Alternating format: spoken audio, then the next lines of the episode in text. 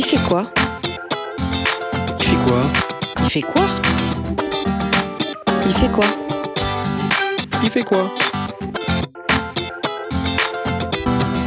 Il fait quoi Sandra Mio. Bonjour à toutes et à tous, je suis ravie de vous retrouver pour cette nouvelle édition de l'émission Il fait quoi, le magazine de l'Institut français de l'éducation. Aujourd'hui, nous découvrons le lieu d'éducation associé du collège Sonia Delaunay en REP+, à Grigny dans l'Académie de Versailles. Et c'est la relation entre l'école et les familles qui intéresse les enseignants de ce collège et les chercheurs que nous recevons sur notre plateau aujourd'hui.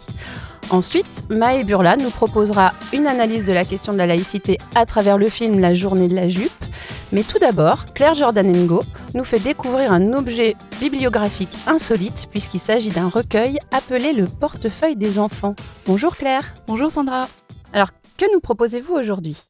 Eh bien, j'ai apporté un exemplaire du portefeuille des enfants de trois auteurs célèbres, Cochin, Duchesne et Leblon, qui est une sorte de, de best-seller pour les enfants de la fin du XVIIIe au début du XIXe siècle. Et pourquoi ce terme de portefeuille alors qu'à première vue il s'agit plutôt d'un recueil? Parce qu'en fait, c'est en effet un recueil, mais de planches, d'estampes. C'est une encyclopédie composée d'images euh, à l'usage des enfants. Et donc là, comme elles ont été reliées, ça ressemble tout à fait à un livre. Hmm. Et ce sont des gravures originales? Alors euh, non, ce sont des gravures tirées des grands recueils célèbres de l'époque. Par exemple, euh, pour les animaux, on était allé chercher des gravures chez Buffon, pour les insectes chez Réaumur, pour les costumes chez un autre connu. Et on trouve absolument de tout, comme l'indique le sous-titre, hein, ce qui est souvent le cas dans le livre ancien. Donc le sous-titre, c'est Mélange intéressant d'animaux, fruits, fleurs, habillements, plants, cartes et autres objets. Donc il va y avoir euh, des gravures avec des soldats anciens, avec des insectes, une avec des cétacés, une avec une rose des vents, des costumes, des chinois, des plumages, des graminées à farine, enfin de tout. Et face à ces images, il y a un petit texte euh, qui sert euh, de légende. D'accord, mais c'est un mélange assez euh, intéressant en effet, mais c'était pas trop austère pour des enfants? Non, parce que bah, déjà, il n'y avait pas mieux en termes d'image, mais aussi parce que les auteurs ont bien pris soin de faire en sorte euh, qu'il ne s'agit pas d'une vénération vis-à-vis de gravures qu'on regarde pieusement et qu'on ne touche pas, mais d'un ouvrage qu'on doit mettre entre les mains des enfants pour qu'ils puissent euh, découper, pour qu'ils puissent les coller sur des cartons, les colorier s'ils ont envie, les, les disposer comme ils le souhaitent. Euh, c'est pour ça qu'il n'y a pas d'ordre, parce qu'en fait, ça suit un petit peu euh, les, les aléas d'une conversation. De même qu'on passe d'un sujet à un autre, et bien de même, dans le portefeuille des enfants, on passe d'une image à une autre, un petit peu comme euh, dans les promenades de Rousseau, par exemple. Ah d'accord, donc finalement c'est une manière de susciter et d'entretenir la curiosité chez l'enfant. Euh, tout à fait. Et en plus d'être une image pour plaire, c'est quand même une image pédagogique. Par exemple, sous chaque euh, dessin, il y a une échelle. Euh, les dessins ne sont pas mis dans un décor pour ne pas distraire l'attention. Alors après, cette idée de pédagogie par l'image n'est pas tout à fait nouvelle, hein, on la trouve déjà au moins à partir du XVIe siècle, mais là, euh, elle va s'élargir à des couches sociales un tout petit peu plus larges. Hmm. Et ça a eu du succès? Alors, ça a eu beaucoup de succès, et notamment parce que en l'an 2, il y a eu un concours organisé pour choisir les meilleurs euh, ouvrages pédagogiques, les meilleurs ouvrages d'éducation, et euh, le portefeuille des enfants a été primé, et à partir de là, donc, il a été destiné à être diffusé dans les écoles. Donc, euh, c'est pour ça qu'on trouve plusieurs éditions du portefeuille euh, des enfants et également des reprises, euh, notamment allemandes, avec des variantes. euh, Dans, alors, par exemple, des, des gravures qui vont être coloriées au lieu d'être nues comme là, et des images parfois qui vont être classées. Mais du coup, ça a eu un succès, on va dire, largement dans le début du 19e. Eh bien merci beaucoup Claire pour cette nouvelle trouvaille. Partons maintenant à la découverte du Léa Delaunay-Grigny en REP+, qui a choisi d'explorer les relations école-famille autour de la question du développement de l'autonomie de l'élève. Alors, chers auditeurs, vous êtes probablement familiers avec le réseau des Léa, ou lieu d'éducation associé piloté par l'IFE. Aujourd'hui, sur le plateau, nous accueillons deux chercheurs associés au Léa Delaunay-Grigny, qui a débuté en 2017 et qui entame donc sa dernière année. Ce Léa se propose tout d'abord de favoriser les relations entre l'école et les familles en réseau d'éducation prioritaire. Cette précision a son importance car si la relation entre l'institution scolaire et les familles tente à s'améliorer sur une grande partie du territoire, elle ne coule pas de source dans les quartiers les moins favorisés, ou parfois par méfiance, par méconnaissance du système, ou par peur d'être jugés, certains parents ont du mal à franchir le portail de l'établissement. Pour en parler avec nous, Philippe Bongrand, bonjour. Bonjour, merci de nous accueillir. Mais avec plaisir, vous êtes maître de conférence à l'université de Cergy-Pontoise, spécialiste des politiques scolaires. Et nous accueillons aussi Julie Pellatte. Bonjour. Bonjour. Et alors vous, vous êtes enseignante chercheuse à l'INSPE d'Antony, c'est bien ça? Oui. Euh, alors, vous avez eu la gentillesse de nous faire parvenir quelques témoignages et je vous en remercie. Et pour commencer, je vous propose d'écouter celui de Baptiste Jardinier, qui est un enseignant euh, d'EPS et correspondant euh, du Léa, justement, qui présente l'objectif de ce projet. Les objectifs du projet à la base étaient de pouvoir faire venir les parents en, classe. Parce qu'on constatait que lors de la remise des bulletins, euh, on avait très peu de parents qui, qui venaient. C'était vraiment compliqué de pouvoir les rencontrer. Donc on s'était dit qu'en ouvrant les classes, en, en les faisant venir sur un, un temps un peu plus positif, parce que sinon on, les, on essayait de les faire venir quand l'enfant avait dysfonctionné. Là, on s'était dit qu'en les faisant venir euh, sur un, un temps euh, où ils- les parents les c'était beaucoup plus facile euh, de, de les toucher de faire venir. Alors, dans cet extrait, on entend bien les difficultés que rencontrent les enseignants de ce collège à faire venir les parents et à quel point il était important pour eux de les accueillir dans un contexte plus apaisé que celui des convocations pour remise du bulletin ou autres problèmes de comportement. Alors, pour commencer, suite à ce constat, j'aurais aimé savoir quelles sont les actions concrètes qui ont été mises en place. Oui, euh, il y en a différentes, mais la principale, elle consiste à, accueillir dès le début de l'année euh, les parents. Lors, lors de la réunion de rentrée, les enseignants, les professeurs principaux notamment, euh, indiquent aux parents que s'ils le souhaitent, ils peuvent s'inscrire dès le jour de la réunion pour manifester leur intérêt pour venir assister à une heure de classe dite euh, ordinaire, sans que ce soit lié effectivement à une problématique spécifique de leur enfant, pour des raisons qui peuvent être euh, celles des parents, sur lesquelles justement on s'interroge, mais euh, c'est l'action principale du Léa, autour de laquelle du coup sont différentes actions de coordination de, des collègues pour informer les parents, les accueillir, revenir vers eux, d'autres actions qui consistent à inviter tous les parents pour leur faire une forme de présentation retour spécifiquement dédiée à ça. Mais bon, le principe recteur, c'est de proposer à des parents de venir voir la classe ordinaire, s'ils le souhaitent, pendant l'année. Oui, donc la perspective, c'est bien celle de l'accueil. Et ben alors justement, à ce sujet, je voulais savoir, euh, bah, par rapport à ce système de classe ouverte, finalement, si euh, il a été bien accueilli au départ? Alors, différentes euh, enquêtes ont été faites pour voir comment chacune des catégories d'acteurs ont réagi. Du côté des parents, c'est assez unanime, c'est-à-dire que tout ce qu'on propose est intéressant. Et euh, moi, je me, souviens, avoir fait le tour un samedi matin lors des remises de livrets euh, dans les couloirs, tout un samedi matin. J'ai dû rencontrer entre 40 et 50 parents pour leur proposer l'idée. C'était le, tout début. Et en fait, de, de mémoire, alors j'ai pas révisé, mais il y avait peut-être 10-15% d'entre eux euh, de cet ordre-là qui disaient non, moi ça m'intéresserait pas, mais la plupart des autres, ils étaient euh, intéressés, emballés, intrigués, mais tous ça les accrochait. Je veux dire, il n'y avait pas de doute là-dessus. C'est pas très in- intuitivement pas très étonnant. Peut-être plus intéressant est, la, la réaction des collègues euh, enseignants qui là pour le coup sont très partagés, c'est-à-dire euh, pas sur l'idée que le projet est intéressant, mais sur leur euh, euh, disponibilité pour, y plonger.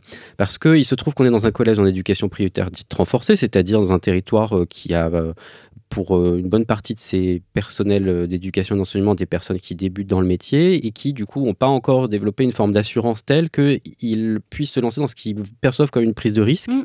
Oui, parce que pour compliquer- compléter ce que dit Philippe, effectivement, enfin, c'est pas rien d'ouvrir sa classe en tant que- en tant qu'enseignant. et, euh, et du coup, de prime abord, ils étaient effectivement euh, motivés par le, projet, mais ensuite, de là à, ouvrir sa classe, accueillir un parent, euh, c'est pas pas évident pour un enseignant qui, rappelons-le, est, seul face aux élèves la plupart du temps. Tout en signalant que des débutants y vont et que nous on travaille à leur montrer que peut-être que ça peut être justement euh, une forme d'accompagnement et d'entrée dans les, la, pas la prise de poste parce qu'ils ne sont pas totalement ils sont pas totalement novices évidemment ils ont eu leur concours ils ont fait des stages ils sont pas débutants à ce titre-là mais le, le fait d'ouvrir euh, sa classe à des parents va de pair avec un accompagnement assez proche parce que ça veut dire qu'on se retrouve avec une équipe de collègues très impliqués qui vont préparer en amont et en aval la venue des parents et en fait euh, nous on est assez convaincus euh, que ça peut être extrêmement formateur et très con- réconfortant, confortant et une source de développement professionnel net. Mhm. Alors, on va maintenant se pencher sur les effets de ce projet euh, et plus particulièrement sur les parents. Je voulais qu'on écoute encore une fois Baptiste Jardinier qui nous raconte euh, une anecdote au sujet d'un papa. Il y a un papa qui est venu en, en EPS, euh, donc on l'avait invité parce que ce papa avait un a priori sur, sur l'école avec des convictions très fortes. Et le jour où il est venu, on- donc il y a eu euh, tout un tas de, petits soucis où il pleuvait, il n'y avait pas forcément de gymnase, etc. Mais on a quand même pu faire court. Et le papa, à l'issue de, sa venue, donc on a conduit un entretien euh, avec euh, les collègues chercheurs et on s'est aperçu au fur et à mesure de l'entretien que le papa qui avait des certitudes comme quoi son fils devait se taire coûte que coûte, quoi qu'il arrive, que les enfants devaient forcément euh, avoir leur tenue pour pratiquer, on a senti qu'au fur et à mesure de l'entretien, euh, il se disait ah oui j'avais pas vu euh, euh, cette chose de cette manière-là. Le fait de ne pas avoir leur tenue ça ne va pas les empêcher de pratiquer sinon ils n'apprennent pas. Ou euh, mon fils c'est très compliqué qu'il se taise parce qu'il est souvent sollicité donc euh, peut-être que je pourrais l'amener à dire euh, écarte-toi un petit peu du groupe. Vu comme j'ai vu euh, le cours se passer c'est peut-être plus facile pour moi de le guider et de l'accompagner. C'est vraiment ce qui ce qui a ressorti. Et de dire que c'était pas aussi facile que qu'on peut le croire. Donc ici, on comprend à quel point cette expérience a été utile à ce papa qui avait une sorte de vision fantasmée ou basée sur ses propres souvenirs d'une école où les élèves se taisent et ont leur matériel. Il se retrouve donc confronté à la réalité d'un cours où les élèves n'ont pas forcément leurs affaires et bavardent ou sollicitent leurs camarades en permanence, ce qui lui permet ensuite de revoir la manière dont il va accompagner son fils.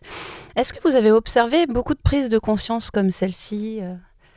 Oui, alors ça, c'est vraiment très intéressant parce que c'est ce que souligne euh, Baptiste, mais aussi d'autres enseignants, c'est que euh, ces temps-là permettent aux, parents de, saisir la complexité du métier enseignant, euh, qui n'ont pas forcément et qui est, en fait, le métier enseignant, euh, ils l'ont de par eux-mêmes leur propre scolarisation, donc ils ont une idée qui peut être un peu, un peu différente de ce qui se passe aujourd'hui dans l'école. Et donc ça, c'est vraiment très intéressant du côté des, parents. Et du côté enseignant, ils s'aperçoivent que bah, du coup, les parents, quand ils viennent, ils ont plutôt affaire à des, parents qui sont de leur côté, qui, euh, qui veulent avancer avec eux et, euh, et, pas, et pas forcément des parents qui seraient contre, contre l'école. Oui, juste, euh, la question des effets est centrale puisque à l'origine de ce projet, il y a la volonté d'aller euh, au-delà de ce que les chercheurs en sciences sociales de l'éducation euh, ont démontré à de nombreuses reprises, c'est-à-dire qu'il y a des malentendus dans les perceptions de l'école des différents acteurs, enseignants, parents, élèves, euh, que on peut analyser de nombreuses situations scolaires comme étant, enfin, procédant de la confrontation de représentations pratiques très différentes qui du coup sont dans des formes de quiproquos euh, réguliers. On constate que en accompagnant un parent qui va nous rencontrer avant d'aller dans la classe et on va essayer de lui demander ce qu'il en attend et comment il perçoit l'école, on, on est à ses côtés lorsqu'il assiste à la classe, on fait un entretien avec l'enseignant et le parent ensuite, on enregistre tout, on transcrit tout, on reprend les, transcriptions de tout ça. Bon, bah, on voit des déplacements dans toutes ces transcriptions, on voit bien qu'il y a ces effets que Julie vient de dé- détailler. Donc on est assez convaincu que sous tout le travail assez lourd, on va dire, là, qu'on a mis autour, euh, ça permet des effets de déplacement dont une des facettes tout à fait est de, permettre à l'enseignant, aux parents de prendre la mesure de la situation concrète et du métier d'enseignant. Et euh, donc, je voulais vous demander, comme on est dans la deuxième, euh, enfin la dernière phase de ce Léa, si vous aviez des souvenirs de moments clés, des choses qui vous ont marqué dans la conduite de ce projet? Donc euh, un samedi matin de février, on s'est retrouvé au collège ouvert euh, quasiment pour ça. Et on a entendu des parents euh, très heureux d'avoir pu assister à la classe ouverte et à se faire les VRP de l'action en expliquant à d'autres venus un peu par curiosité. Donc je sais pas, il devait y avoir une bonne vingtaine ou trentaine de parents, je sais plus. Mais, et leur expliquer en quoi c'était intéressant. et du coup, évidemment, la discussion partait sur l'appréciation du collège, de tel ou tel prof et de tel ou tel enjeu d'orientation. Alors c'était extrêmement enrichissant de voir voir tout ce qui venait, mais en plus, à la fois suscité par les classes ouvertes, euh, donnant matière à discussion. C'est pas du tout un projet où tout, tout, où tout, où tout fonctionne tout le temps, où tout va bien. On n'est pas du tout euh, dans cette illusion. Mhm. Mais du coup, là, ça- ça- on avait l'impression que, et je- je- on, est, on, est, on reste assez convaincu que ça incarnait euh, une forme de dynamique d'établissement mo- mobilisé. Et là, pour le coup, avec des parents qui en, s'en ve- qui en venaient à s'emparer du dispositif et parfois avec des, des manières tout à fait inattendues de, de se l'approprier. Alors euh, justement, je voulais euh, parler un, un peu plus des, des élèves et euh, des effets qu'ont eu ce projet sur, sur eux. Est-ce que vous avez remarqué des progrès, euh, peut-être dans l'acquisi- dans l'acquisition par eux de, de l'autonomie? En fait, on, on a l'impression d'avoir avancé assez vite en deux ans, mais là-dessus, on n'est pas encore arrivé sur le travail frontalement sur l'autonomie, alors qu'on a beaucoup de choses à en dire du point de vue des enseignants et des parents. Mais c'est vrai Mhm. que on n'y est pas entré encore directement du point de vue des élèves. Oui, puis je pense que la, du coup, la question de l'autonomie, elle sera aussi, euh, ça fera aussi l'objet du travail d'analyse des verbatims, et c'est ce- c'est là où on pourra véritablement en tirer des, interprétations, parce qu'on voit déjà des choses se, dessiner, mais c'est vraiment dans, l'analyse du, du verbatim qu'on va pouvoir euh, en tirer véritablement quelque chose. D'accord, très bien. Et euh, donc, je voulais vous demander aussi, par rapport à, ce type de projet, je voulais savoir si vous aviez un exemple d'un d'un changement de, posture chez un enseignant par rapport à la relation avec les parents?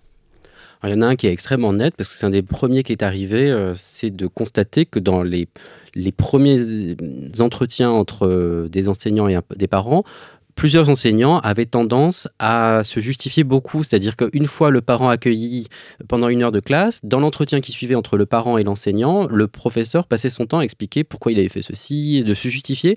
Et alors nous, on titillait un peu dans les moments où on a retravaillé ces entretiens, on disait mais euh, euh, cher collègue, tu as tendance à te, à te positionner comme si tu étais dans une situation d'inspection. Enfin, c'était une hypothèse jetée comme ça. Et on a eu l'impression, je pense qu'il pourrait en témoigner, que dans ses manières d'interagir avec les parents par la suite, il s'est positionné différemment dans l'analyse de la situation, non pas en tant qu'elle le mettait en cause, mais comme une situation avec de nombreux paramètres sur lesquels euh, chacun peut essayer de convenir et de, de discuter.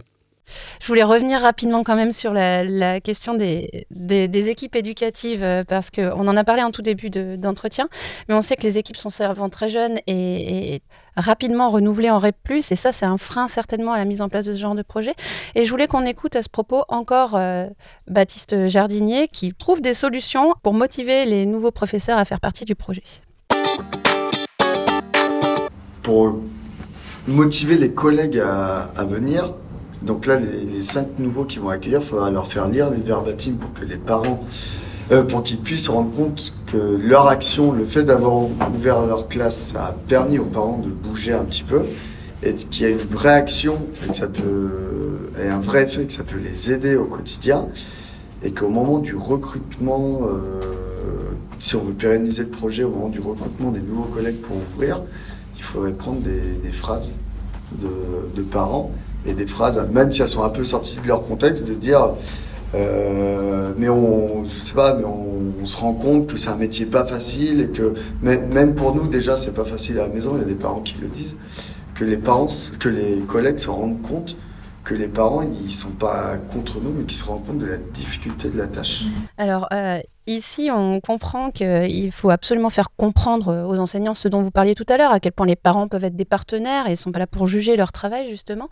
Mais je voulais savoir, euh, au-delà de cet effet un peu de, publicité, euh, pour motiver les, enseignants à participer à ce projet, est-ce que vous pensez à d'autres leviers justement pour, pour motiver les jeunes enseignants à entrer dans ce, cadre-là? C'est une question qui renvoie aux problématiques personnelles de chacun des, personnels, évidemment, mais on, voit que c'est ce que j'évoquais tout à l'heure. Il y a une forme d'accompagnement, euh, d'intégration au collectif qui est intéressante, de formation professionnelle continue. Il y a une manière de sortir son nez du guidon. euh, il y a une manière de ne pas être dans la confrontation euh, à des parents qu'on peut percevoir comme des acteurs qu'on ne comprend pas, parce que souvent on n'est pas dans les mêmes approches ou déterminations sociales ou situations. Ça fait partie des nombreux éléments qu'on peut essayer de proposer pour euh, euh, convaincre des collègues de, de, rejoindre le projet. Et au niveau de la recherche, est-ce que c'est facile aussi de se coordonner? Est-ce qu'il y a des freins aussi pour ce genre de projet?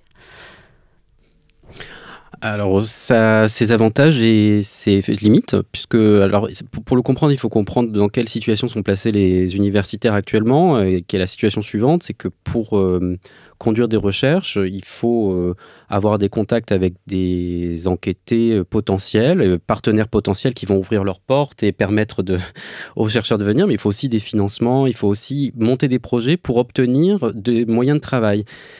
Et tout ça fait que hum, quand on arrive sur un terrain, on est souvent euh, encore en besoin de moyens, encore en train de préparer les projets suivants, et que le gouvernement, l'organisation de la recherche par projet euh, va permettre d'être disponible à des projets au sens pédagogique, éducation nationale du terme, mais avec des contraintes qui sont les contraintes de ce qu'on appelle des projets au sens université du terme, et l'un ne s'emboîte pas exactement euh, toujours avec l'autre, mais ça permet d'avoir un terrain séquent commun une fois qu'on arrive à comprendre l'ensemble des deux univers.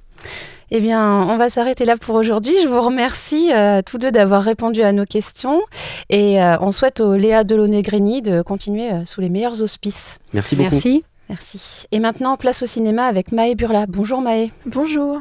Alors aujourd'hui, vous nous proposez de revoir la journée de la jupe. Exactement.